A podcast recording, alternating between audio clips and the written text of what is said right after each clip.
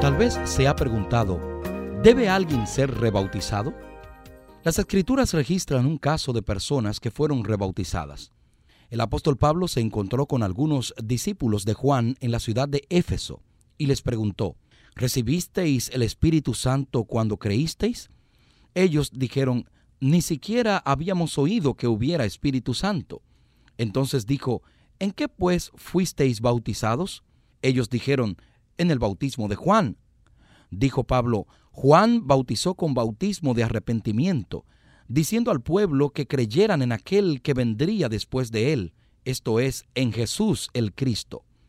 Cuando oyeron esto, fueron bautizados en el nombre del Señor Jesús. Esta historia está registrada en Hechos 19, versículos 2 hasta el 5. Hay varias razones que justifican el rebautismo. Quizá, al igual que los creyentes de Éfeso, cuando fuimos bautizados no estábamos completamente conscientes del significado y de lo que implicaba ser bautizados, o porque éramos muy jóvenes, o porque no habíamos recibido la enseñanza adecuada, o tal vez porque desconocíamos las verdades básicas de la fe cristiana. También puede ser que nuestros padres nos hayan bautizado cuando apenas éramos unos bebés.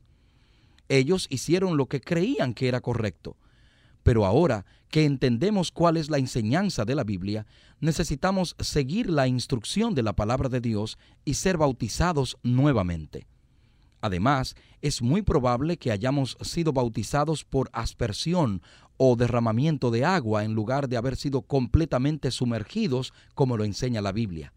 O tal vez por alguna u otra razón nos apartamos de los caminos del Señor después de haber sido bautizados. La Biblia compara nuestra relación con Cristo como si fuera un matrimonio. Cuando una pareja se divorcia y luego deciden vivir juntos una vez más, ellos necesitan un nuevo matrimonio.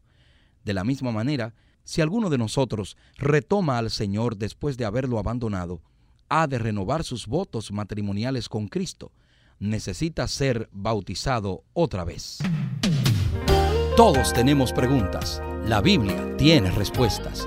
Les acompañó el pastor Domingo Guzmán.